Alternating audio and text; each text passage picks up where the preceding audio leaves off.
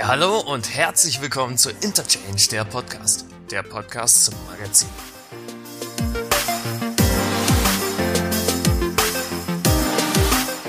Hallo, mein Name ist Feli und ich heiße euch herzlich willkommen zur ersten Folge von Interchange, der Podcast. Heute mit dem Corona-Spezial. Der Podcast ist ein Zusatz zu Interchange, das Magazin, welches leider aufgrund der Corona-Pandemie verschoben werden musste. Dafür bekommt ihr jetzt erst einmal diesen Podcast. Interchange ist ein Format, produziert von den Auszubildenden von Interface der Medienwerkstatt, also von amtierenden Mediengestaltern Bild und Ton und Digital und Print. In der heutigen Folge haben wir mit verschiedenen Menschen gesprochen und gefragt, wie sich ihr Alltag aufgrund der Pandemie verändert hat und wie sie mit diesem umgehen. Momentan sind auch wir im Homeoffice und haben natürlich unser ganzes Equipment nicht greifbar. Die Interviews in der Folge mussten über das Internet stattfinden und dadurch, dass die meisten keine hochwertigen Mikrofone zu Hause rumliegen haben, kann es zu schlechter Tonqualität kommen. Wir entschuldigen uns vielmals für dies, aber in der momentanigen Situation gab es leider keine andere Möglichkeit. Guten Tag, meine Damen und Herren. Mein Name ist Tom Ohle und heute zu Gast haben wir Professor Dr. Schindler zu unserem Thema Covid-19. Guten Tag, Herr Schindler. Hallo, ja, freue mich, dass ich heute hier sein darf. Ja, dann kommen wir doch direkt mal zu unserer ersten Frage. Wie kann man denn am besten seinen Risikogruppen Mitmenschen helfen? Ähm, ich denke, jemand, äh, der jung ist und über ein gesundes Immunsystem verfügt, der kann durchaus äh, älteren Mitmenschen anbieten, zum Beispiel für sie einkaufen zu gehen, dass sie sich eben nicht dem Risiko aussetzen müssen, sich in große Menschenmassen zu begeben. Ähm, das würde ich für äh, sehr sinnvoll halten. Und außerdem, was natürlich gerade für unsere älteren Mitmenschen ein echtes Problem darstellt, das ist die soziale Isolation. Und ähm, wenn man diesen Menschen zum Beispiel helfen will, dann kann man sie durchaus öfters mal anrufen, ansprechen, einfach mal Kontakt aufnehmen, fragen, wie es geht und ähm, sich einfach ein bisschen über Gott und die Welt austauschen. Das würde diesen Menschen auch schon sehr, sehr helfen. Wie sieht denn bei Ihnen der Alltag in Bezug zu Covid-19 aus?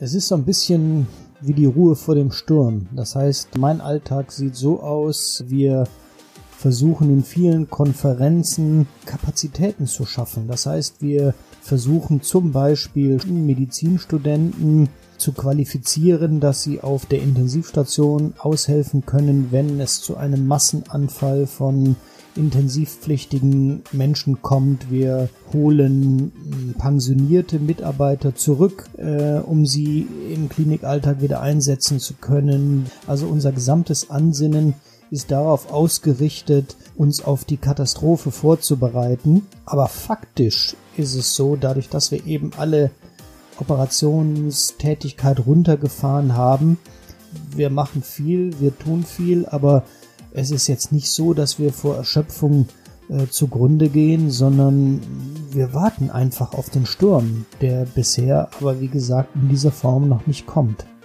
Und jetzt noch eine letzte Frage. Wie kommen Sie denn persönlich mit der ganzen Situation klar? Naja, mir geht es so wie vielen Menschen. Ich fahre gerne Motorrad, ich spiele Golf. Das ist alles jetzt nicht möglich. Das ist etwas, was mein Leben persönlich massiv beeinträchtigt und meine Lebensqualität massiv beschneidet. Wenn wir durch die Parks äh, einsam gehen, wir dürfen ja nicht mit mehr als zwei zusammengehen, die Menschen gucken einen gar nicht mehr richtig an, begegnen sich nicht vernünftig. Also das belastet mich sehr. Und ich kann nur hoffen, dass wir noch ein bisschen was vom Sommer haben und dass dieser ganze Spuk hoffentlich schnell vorbei ist. Oh ja, das hoffen wir auch. Damit war es aber auch schon mit unserer Zeit und wir wünschen Ihnen noch eine schöne Restwoche. Ja, sehr gerne. Das wünsche ich Ihnen auch.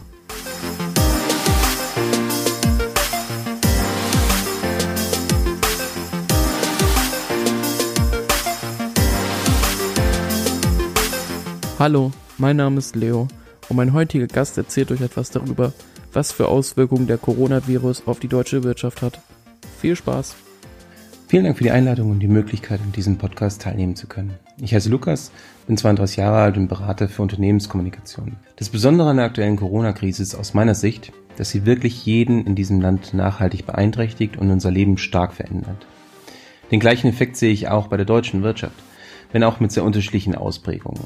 Als Berater, der auch besonders in Krisenzeiten bei Unternehmen aktiv ist und das Management da unterstützt, könnte man jetzt meinen, dass eine globale Krise wie aktuell eine ideale Zeit ist, um viele Aufträge zu generieren, weil einfach ein großer Bedarf besteht.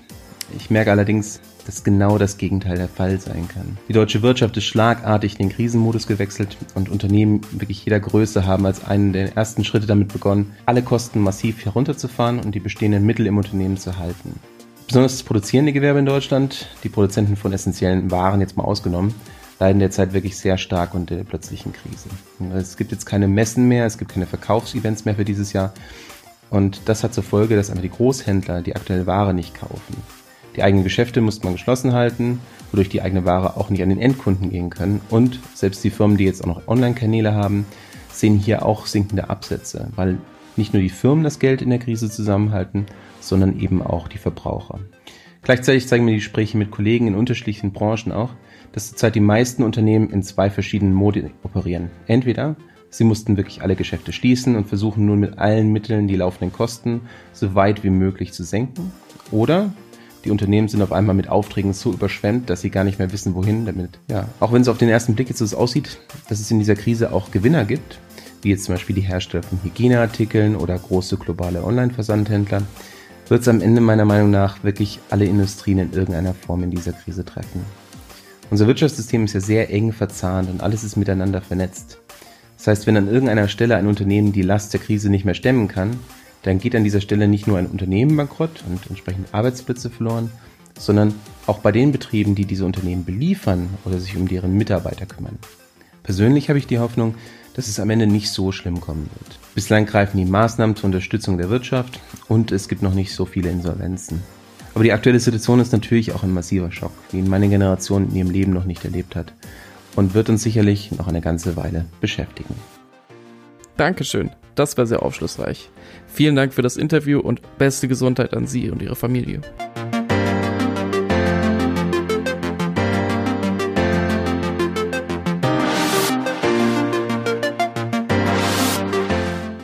Heiße ich Sie herzlich willkommen, liebe Zuhörer. Mein Name ist Florian und in diesem Teil des Podcasts führe ich ein paar Interviews mit Leuten aus verschiedenen Berufsgruppen zum Thema Corona und wie es sich auf ihren Arbeitsalltag auswirkt. Mein erster Gast ist die Frau Schneider. Herzlich willkommen. Hallo. Frau Schneider, in welchem Berufsfeld sind Sie denn tätig? Ich bin Kassiererin in einem Drogeriefachgeschäft.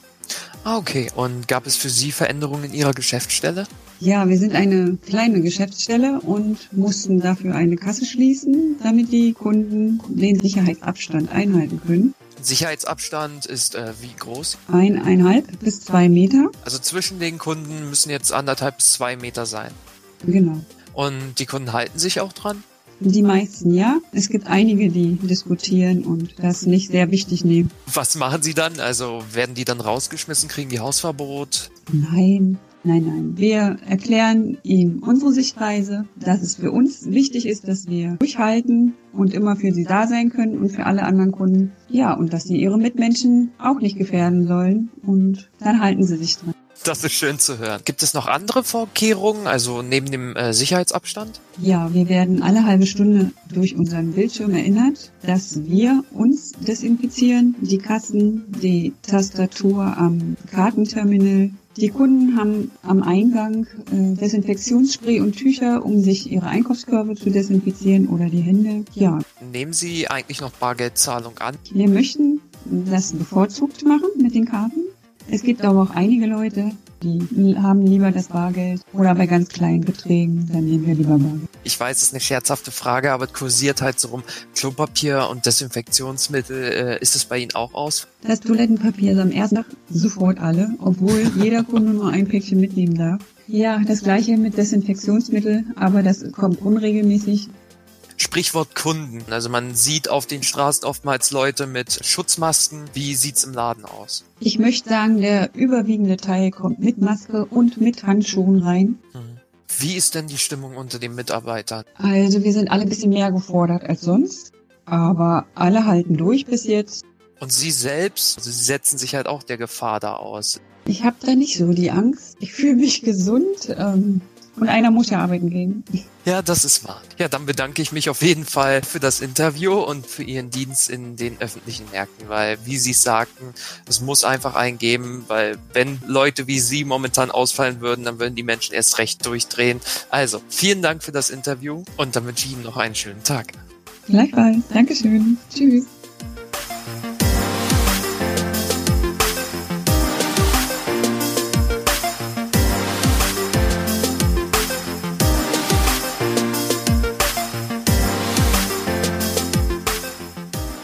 Hey, hier ist Josh und heute haben wir ein Interview zum Thema Corona und Schulalltag. Stellen Sie sich doch bitte einmal kurz vor. Mein Name ist Florence Brokowski-Schekete und ich habe im Moment, ähm, sage ich mal, die Situation, dass ich äh, auch im Homeoffice arbeite. Also ich bin hauptberuflich ähm, als Schulrätin tätig im staatlichen Schulamt Mannheim.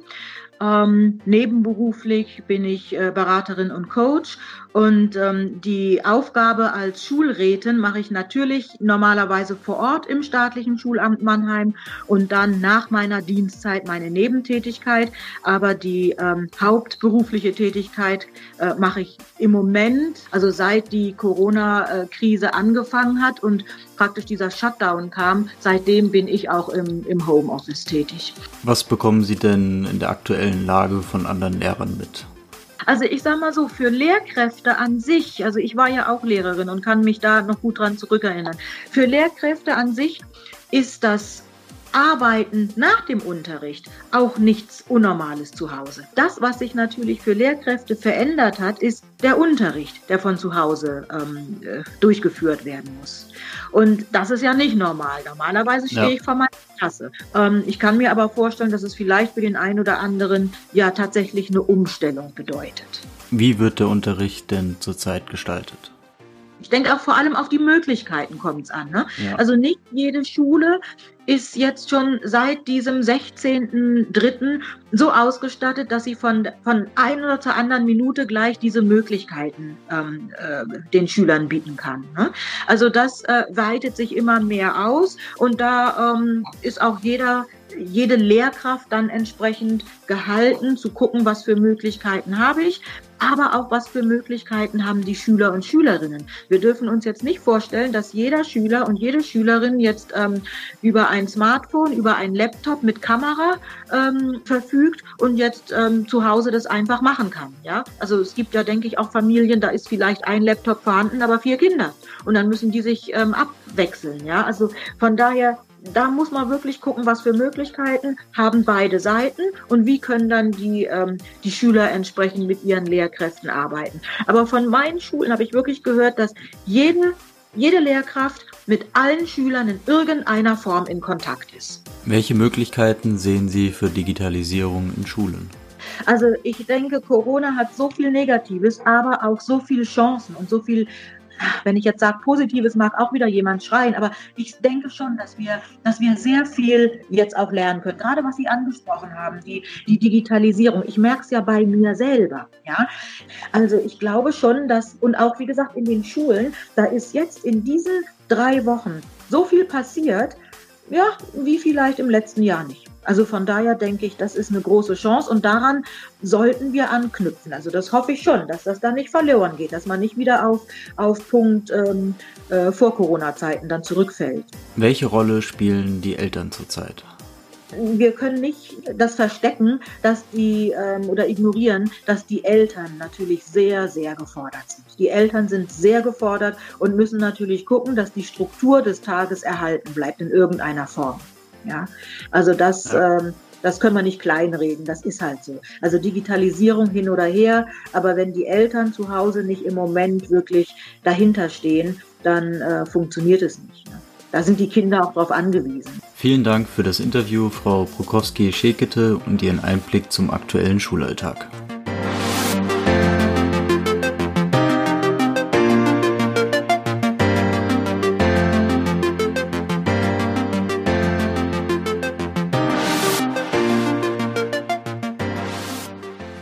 Hallo, ich bin Mia. Ich habe meine Schwester interviewt, die zurzeit in Quarantäne ist. Steffi, stell dich doch bitte kurz vor.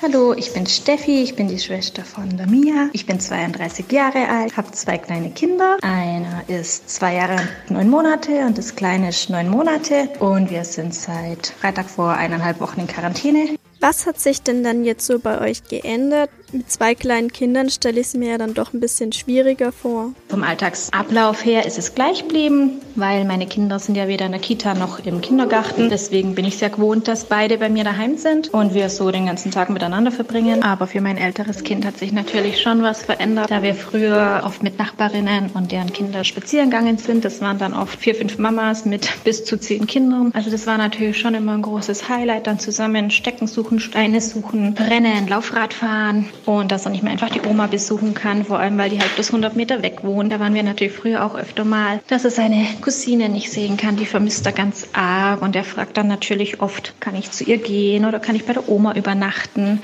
Für den Großen hat sich schon viel verändert. Die Kleine versteht das ja natürlich alles noch nicht. Das sind dann natürlich einiges an Aktivitäten weggefallen. Was macht ihr denn jetzt dann so stattdessen?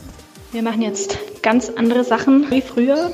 Also wir basteln ganz viel für Ostern und auch so. Wir haben Knetmasse auspackt, die schon seit Ewigkeiten im Schrank liegt, die wir noch nie benutzt haben. Also das macht er ganz gerne. Wir üben jetzt Schneiden und es gibt auch ganz viele Kinderangebote im Internet, auf YouTube. Da kommt dann mal ein Konzert von Volker Rosin oder Alba Berlin, die bieten so Gymnastikstunden an, so 30 Minuten, einmal für Kita-Kinder und einmal dann schon für größere. Also es ist echt ganz nett und auch von der Zentrale für Gesundheit gibt es so ein Paket, das haben wir jetzt bestellt. Also es gibt wirklich ganz viele, ganz viele ähm, Angebote von Künstlern und Sportlern, die das wirklich einfacher machen, weil die Kinder halt dann doch jeden Tag oder nicht jeden Tag, aber öfter mal was Neues sehen, also so ein Konzert oder so. Das ist jetzt auch nicht alltäglich, dass wir das machen. Dann hatte es ja wenigstens einen positiven Nebeneffekt, dass ihr jetzt Knete ausgepackt habt, die eigentlich im Schrank rumlag. Aber wer besorgt euch eigentlich jetzt Lebensmittel, weil ihr dürft ja nicht rausgehen? Lebensmittel bekommen wir von meiner Mama, da die ja eben nicht weit weg wohnt. Und die geht jetzt auch nicht mehr so oft zum Einkaufen wie früher. Deswegen müssen wir uns halt schon gut überlegen, wann wir was kochen und was wir wirklich benötigen. Ich habe jetzt aber auch schon eine Nachbarin gefragt, die hat mir dann Butter mitgebracht. Also das ist jetzt kein großes Problem. Das freut mich zu hören, dass du damit dann kein großes Problem hast. Wie geht ihr denn allgemein mit der Situation gerade um? Ich gehe eigentlich recht gechillt damit um. Natürlich vermisst man das schon eben mit den Nachbarinnen ähm, spazieren zu gehen oder vielleicht mal einen Kaffee dort zu trinken. Das ist natürlich schon eine Umstellung. Also das vermisse ich schon und ich freue mich schon auch, wenn ich dann die Nachbarinnen wieder sehen kann, mit denen reden kann. Mein Mann geht auch gechillt mit der Situation um. Er hat keine Symptome, deswegen muss er auch zum Arbeiten gehen. Das ist so geregelt in Bayern weil er Krankenpfleger ist. Die Kinder sind nicht auch recht gut drauf. Also alles in allem war es jetzt nicht so schlimm. Vielen Dank für das Interview. Ich wünsche dir und deiner Familie noch eine schöne Zeit.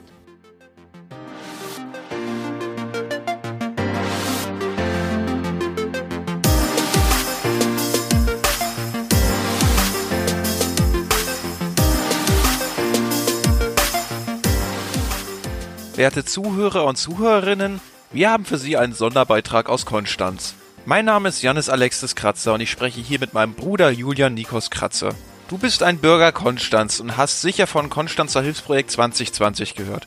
Was hast du persönlich bisher von dieser Initiative mitbekommen? Äh, ja, ich bin Konstanzer Bürger schon seit um die 20 Jahre und ich habe davon schon gehört. Ich bin also zu dem Zeitpunkt, als das Ganze angefangen hat, bin ich darauf gestoßen, weil ich selber mir überlegt hatte, eine ähnliche Initiative zu gründen und habe mich dann aber erstmal auf die Suche gemacht, um zu gucken, ob es sowas ähnliches vielleicht schon gibt. Bin dann auf Facebook relativ schnell auf die Organisation oder Hilfsgruppe gestoßen. Wie ich gesehen habe, bieten viele Bürger Konstanz in der Facebook-Gruppe dieser Initiative Hilfe und kreative Lösungen an, um Probleme im Alltag zu diesen Krisenzeiten anzugehen.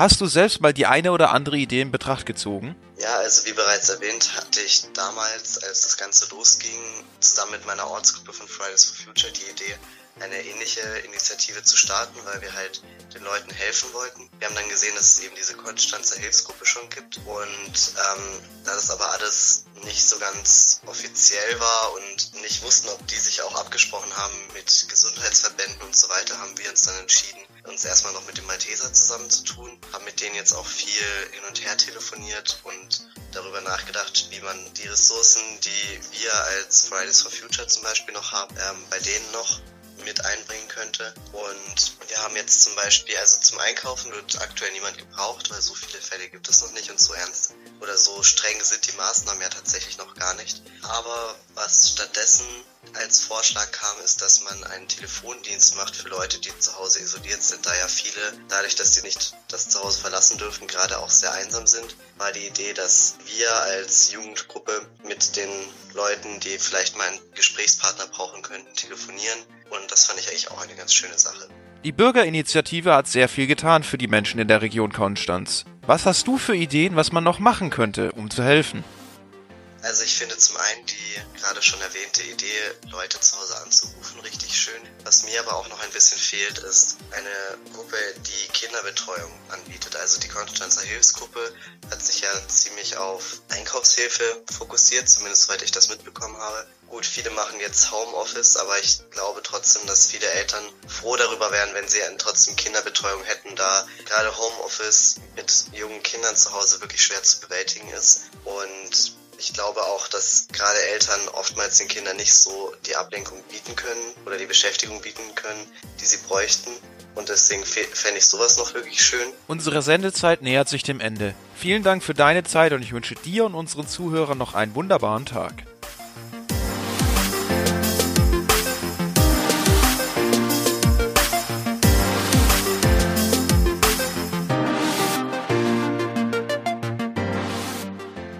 Aktuelle Situation zwingt uns alle zu Hause zu bleiben. Doch was bedeutet das für Menschen, die kein Zuhause haben? Ich bin gerade verbunden mit Herrn Pascal Jonik, dem stellvertretenden Leiter des Wiechernheim. Das ist eine Hilfseinrichtung und Unterkunft für Wohnungs- und Obdachlose in Heidelberg. Also kommen wir direkt zum Punkt. Wie ist die aktuelle Lage im Wiechernheim? Momentan ist es relativ ruhig bei uns. Dadurch, dass eigentlich alle Behörden zu haben, fällt bei uns der Teil komplett weg. Die Stadt Heidelberg hat gesagt, dass bis zum Sommer alle Klienten, alle Kostenzusagen automatisch erstellt werden. Es ist halt einfach so, dass so Sachen relativ unkompliziert über Telefon und E-Mail funktioniert. Im Durchwandererbereich werden es immer weniger Leute, weil die ganzen Einrichtungen auch außenrum Betroffenen, die noch auf der Straße sind, nicht auf die Frist achten, wann die wieder raus müssen, sondern im Haus lassen, sodass da relativ wenig Bewegung stattfindet. Das sorgt allgemein für ein bisschen mehr Ruhe im Haus, weil bei uns dann auch weniger Leute ankommen. Und was für Vorkehrungen trifft das Wiechernheim? Was wir momentan versuchen, ist die Zimmer von den Durchwanderern Durchwanderern, die ja als Doppelzimmer gedacht sind, zu Einzelzimmern unfunktioniert haben. Außer die Betroffenen kommen direkt zu zweit und sind schon die ganze Zeit zu zweit unterwegs. Um die Kontaktsperre, die ja verhängt wurde, auch besser einzuhalten. Also Vorkehrungen werden getroffen.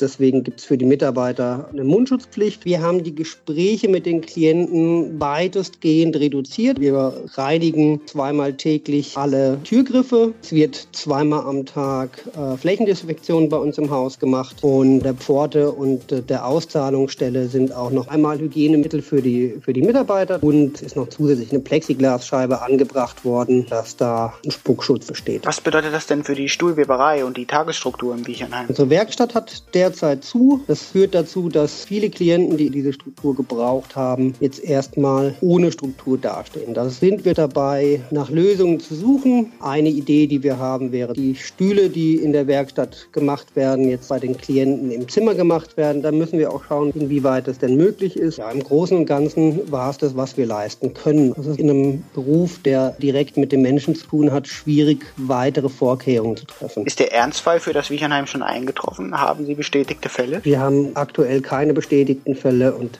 hoffen, dass das auch so bleibt. Aber wären Sie denn darauf vorbereitet? Wir haben den Notfallplan erstellt, um im, im Fall eines Falles dafür gewappnet zu sein. Im Durchwandererbereich abzusperren, Da gibt es die Möglichkeit, dass die Klienten eigene Duschen und Toiletten haben. Nun gut, Vorkehrungen werden getroffen und das Wiechernheim ist vorbereitet. Doch was bedeutet das tatsächlich für den Alltag im Wiechernheim? Momentan merkt man, dass das Haus ruhig geworden ist. Die Klienten haben sich großteils auch zurückgezogen und halten sich an die Kontaktsperre, schauen, dass sie maximal zu zweit auf den Zimmern sind. Da gab es auch bis jetzt keine nennenswerten Vorfälle. Die aktuelle Situation bringt ja viele Schwierigkeiten mit sich. Was glauben Sie, werden die Auswirkungen in der kommenden Zeit sein? Was auf uns zukommen kann und wahrscheinlich wird, ist dadurch, dass die Kapazitäten einzelne Unterbringungen unserer Klienten im Durchwandererbereich eingeschränkt sind und das auch bei der Stadt der Fall ist. Das Winternotquartier der Stadt Heidelberg schließt zum 19. April. Das heißt, dass alle Klienten, die irgendwie im Notwinterquartier sind und von der Stadt Heidelberg nicht weiter versorgt werden können, weil das ab dann vorgehalten werden muss für Quarantänefälle, kann es sein, dass es zu Engpässen kommt, wo weder die Stadt Heidelberg noch wir bisher eine Lösung haben, aber an Lösungen arbeiten, weil wir weiterhin versuchen, alle Klienten, die irgendwie Unterstützung und einen Schutzbedarf haben, auch dementsprechend zu unterstützen. Wenn der Alltag wieder zur Normalität zurückfindet, wird sich, glaube ich, schon in unserer Gesellschaft einiges ändern und das könnte bedeuten, dass eben es ein Anstieg an Menschen mit Hilfebedarf kommen wird. Ansonsten die eigentliche Hilfe, die viel außerhalb vom Haus stattfindet, wo wir viel organisieren, die ist halt eigentlich komplett zurückgefahren. Momentan leben die Leute bei uns und warten ab. Das ist die größte Auswirkung für die Klienten momentan. Die Maßnahmen vom Jobcenter momentan eingestellt wurden. Also das Leben ist wie draußen auch ziemlich eingefroren. Also nicht wirklich anders als für alle anderen auch. Abwarten und das Beste draus machen. Hoffen wir, dass das Ganze bald vorbei ist.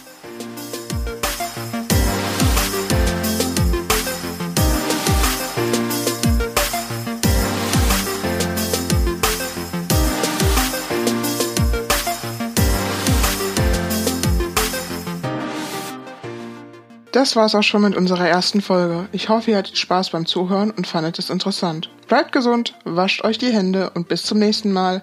Tschüss!